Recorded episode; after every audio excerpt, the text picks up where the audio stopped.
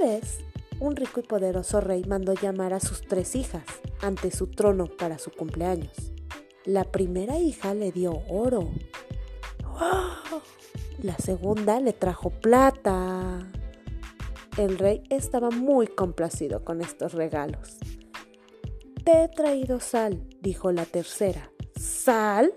gritó el rey. ¿Cómo te atreves a insultarme? y desterró a su hija del reino. Al irse, la princesa, toda la sal del reino se desvaneció. Al principio el rey se quejó de que su comida no tenía sabor y, y, luego se hartó de la falta de sal. El monarca se dio cuenta de lo torpe que había sido y mandó a buscar a su hija. Cuando ella regresó al reino, la sal reapareció de nuevo.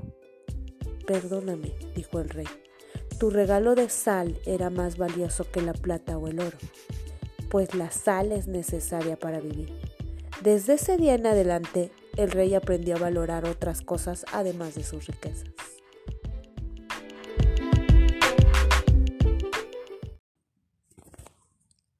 El coraje no siempre ruge.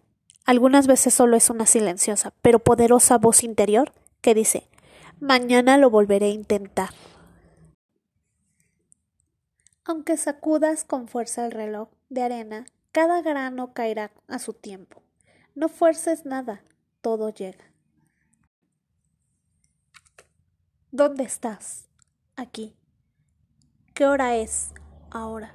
¿Quién eres? Este momento. El primer paso para cambiar es aceptar tu realidad ahora mismo, honrando su proceso, la autoconciencia compasiva conduce al cambio. La dura autocrítica lo mantiene el patrón en su lugar, creando un ser básico, testarudo y defensivo. Sé amable contigo mismo como lo harías como con un niño. Sé gentil pero firme. Date el espacio para crecer. Pero recuerda en el momento está en las manos del Ser Supremo, no en las tuyas. No hay camino en la felicidad. La felicidad es el camino.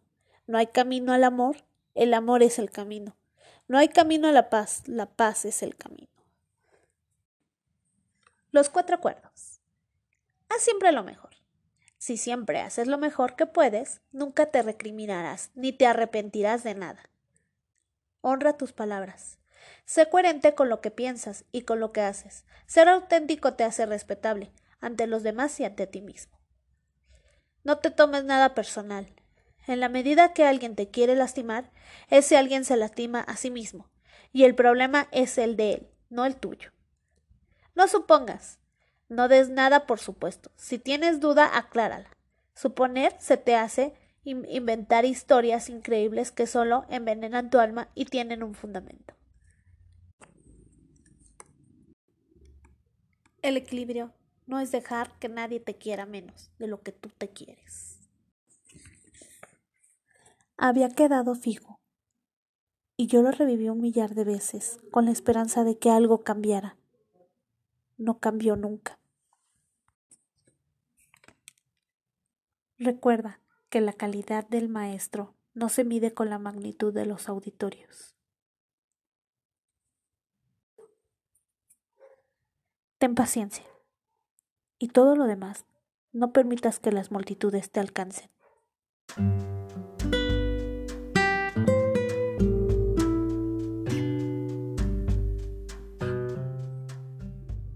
Dijiste que depender de que los demás les interese lo que digo equivale a depender de los demás para ser feliz. ¿Eso es lo que vine a aprender aquí? ¿El comunicarme o no? Es indiferente.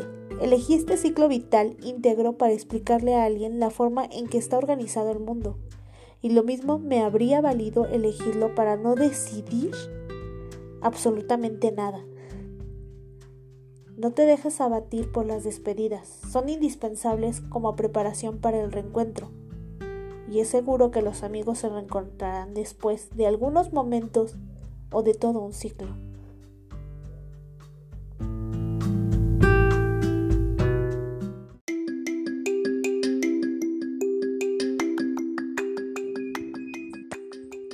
Hace varios siglos, antes del descubrimiento de América, en México vivían los aztecas. Cuenta la leyenda que se alimentaban de raíces de plantas que iban encontrando y de los animales que conseguían cazar cada día. Su mayor deseo era comer maíz, pero no podían porque crecía escondido detrás de unas altas escarpadas montañas imposibles de atravesar.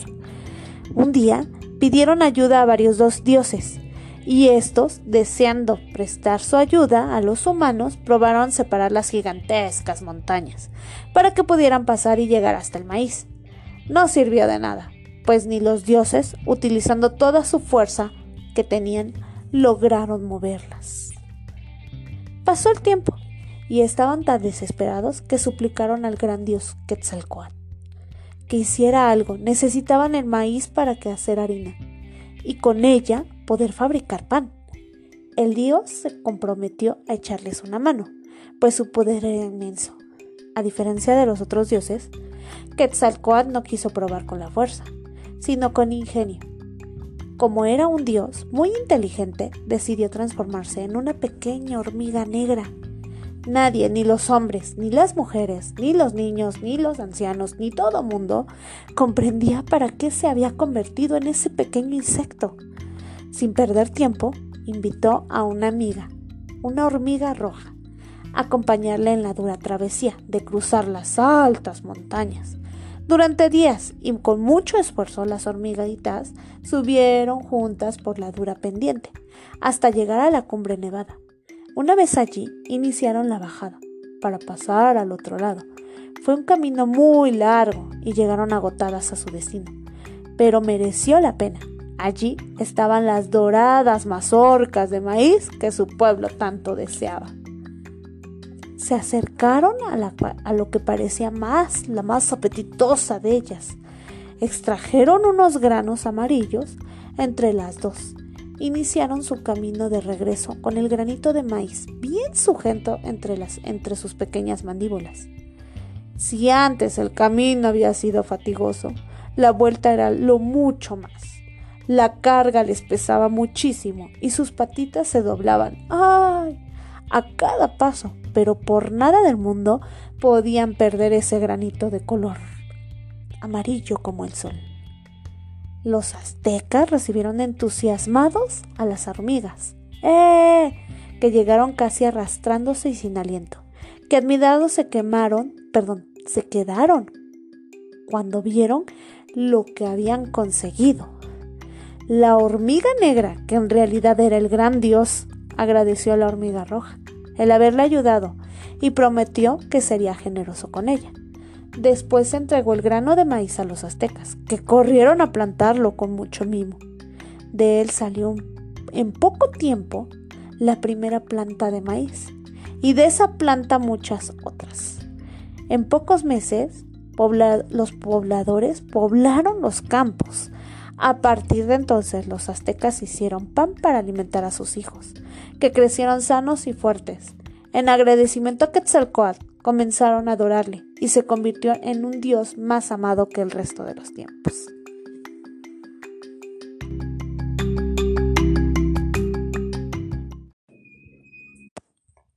Hace varios siglos, antes del descubrimiento de América, en México vivían los aztecas.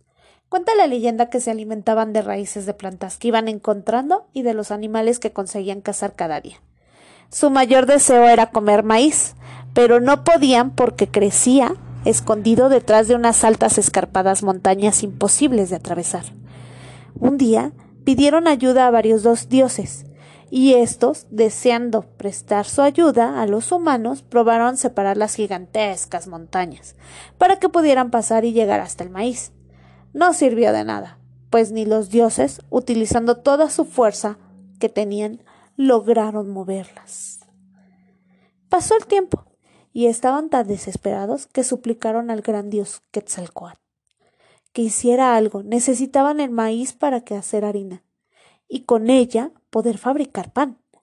El dios se comprometió a echarles una mano, pues su poder era inmenso. A diferencia de los otros dioses, Quetzalcoatl no quiso probar con la fuerza, sino con ingenio. Como era un dios muy inteligente, decidió transformarse en una pequeña hormiga negra. Nadie, ni los hombres, ni las mujeres, ni los niños, ni los ancianos, ni todo mundo comprendía para qué se había convertido en ese pequeño insecto. Sin perder tiempo, invitó a una amiga, una hormiga roja, acompañarle en la dura travesía de cruzar las altas montañas. Durante días y con mucho esfuerzo las hormiguitas subieron juntas por la dura pendiente hasta llegar a la cumbre nevada. Una vez allí, iniciaron la bajada, para pasar al otro lado. Fue un camino muy largo y llegaron agotadas a su destino. Pero mereció la pena. Allí estaban las doradas mazorcas de maíz que su pueblo tanto deseaba. Se acercaron a, lo que parecía más la más apetitosa de ellas. Extrajeron unos granos amarillos entre las dos iniciaron su camino de regreso con el granito de maíz bien sujeto entre, entre sus pequeñas mandíbulas. Si antes el camino había sido fatigoso, la vuelta era lo mucho más. La carga les pesaba muchísimo y sus patitas se doblaban. ¡Ay! A cada paso, pero por nada del mundo podían perder ese granito de color amarillo como el sol. Los aztecas recibieron entusiasmados a las hormigas, ¡eh! que llegaron casi arrastrándose y sin aliento, que admirados se quemaron, perdón, se quedaron cuando vieron lo que habían conseguido. La hormiga negra, que en realidad era el gran dios, agradeció a la hormiga roja el haberle ayudado y prometió que sería generoso con ella. Después entregó el grano de maíz a los aztecas, que corrieron a plantarlo con mucho mimo. De él salió en poco tiempo la primera planta de maíz, y de esa planta muchas otras. En pocos meses los pobladores poblaron los campos. A partir de entonces los aztecas hicieron pan para alimentar a sus hijos, que crecieron sanos y fuertes. En agradecimiento a Quetzalcoatl, comenzaron a adorarle y se convirtió en un dios más amado que el resto de los tiempos. La tierra del faisán y del venado, el Mayab. Hace mucho tiempo, cuando no existían más que los dioses, el señor Itzamam decidió crear una tierra que fuera tan hermosa para que todo aquel que lo conociera se enamorara de su belleza y sintiera deseos de vivir allí. Entonces creó el Mayab. O como muchos dicen, la tierra. De los elegidos, sembró en ella más bellas flores que adornaban los caminos. Creó enormes cenotes, cuyas aguas cristalinas reflejarían la luz del sol, y también profundas cavernas llenas de misterio. Su más grande creación fue el hombre. Uno a uno los hizo hasta que formó la tribu de los mayas. Cuando hubo suficientes Itzamana, les entregó la, nueva tierra. Escogió tres animales para que vivieran por siempre en este mítico lugar. Los elegidos fueron el faisán, el venado y la serpiente cascabel. Los mayas vivieron felices y se encargaron de construir palacios y ciudades de piedra, mientras que los animales elegidos no se cansaban de correr. El maya el faisán volaba hasta las montañas más altas y se posaba sobre los árboles. Su grito era tan poderoso que podían escucharlo todos los habitantes de esta tierra. El venado, por su parte, corría ligero como el viento, y la serpiente movía sus cascabeles para producir una singular melodía a su paso. Así era la vida en el Maya, hasta que un día los chilam, que eran los adivinos mayas, vieron en el futuro algo que les causó gran tristeza. Inmediatamente llamaron a todos. Bla, bla, bla, bla. Los habitantes aún a una reunión urgente. Y una vez que toda la tribu estuvo presente, angustiados, anunciaron lo siguiente. Tenemos que darles una noticia, que les causará mucha pena y dolor. Hemos visto que muy pronto nos invadirán hombres blancos, que vienen desde muy lejos, traerán consigo armas y pelearán contra nosotros, para quitarnos nuestras tierras, y sobre todo menospreciarán a nuestros dioses y obligarán a olvidarnos de ellos. Habrá mucha muerte y desolación. Nuestras mujeres serán tomadas a la fuerza, y otras más morirán.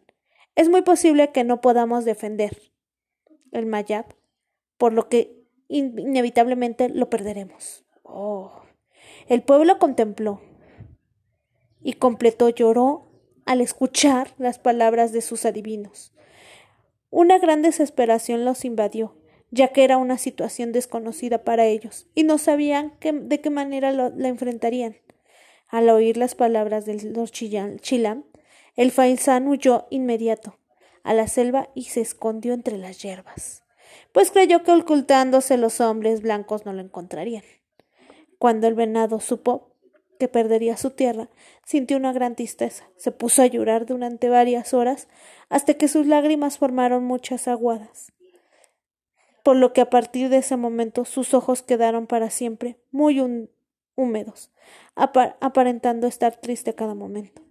Por el contrario, quien más se enojó al saber de la invasión de los hombres a su pueblo fue la serpiente de cascabel, quien decidió olvidar su música y luchar con los enemigos.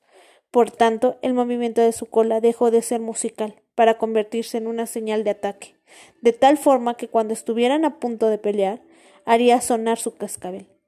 Sin embargo, un famoso adivino maya lanzó otra predicción, la cual dio esperanza al pueblo abatido. No estén tristes, mayas afortunados, que todo está perdido.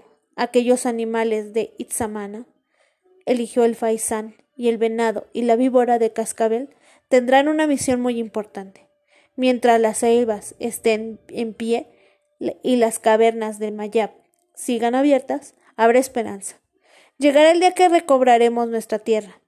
Entonces los mayas deberán reunirse y combatir. Sabrán que la fecha ha llegado cuando reciban tres señales. Oh, la primera será del Faisian, quien volará sobre los árboles más altos y su sombra podrá verse en todo el Mayab. La segunda señal traerá el venado, pues atravesará esta tierra de un solo salto. La tercera mensajera será la serpiente de cascabel, que producirá música de nuevo, y ésta se oirá por todas partes. Con estas tres señales los animales avisarán a los mayas que es tiempo de recuperar la tierra que les quitaron. Estas palabras llegaron a lo más profundo de los corazones de los mayas y les hicieron sentir que las tierras jamás dejarían de ser suyas, que algún día las recuperarían y el Mayab volvería a ser como siempre fue. Llegó el día en que la profecía se cumplió y los extranjeros conquistaron el Mayab. De forma sangrienta, actualmente los mayas siguen esperando el día en que recobrarán sus tierras.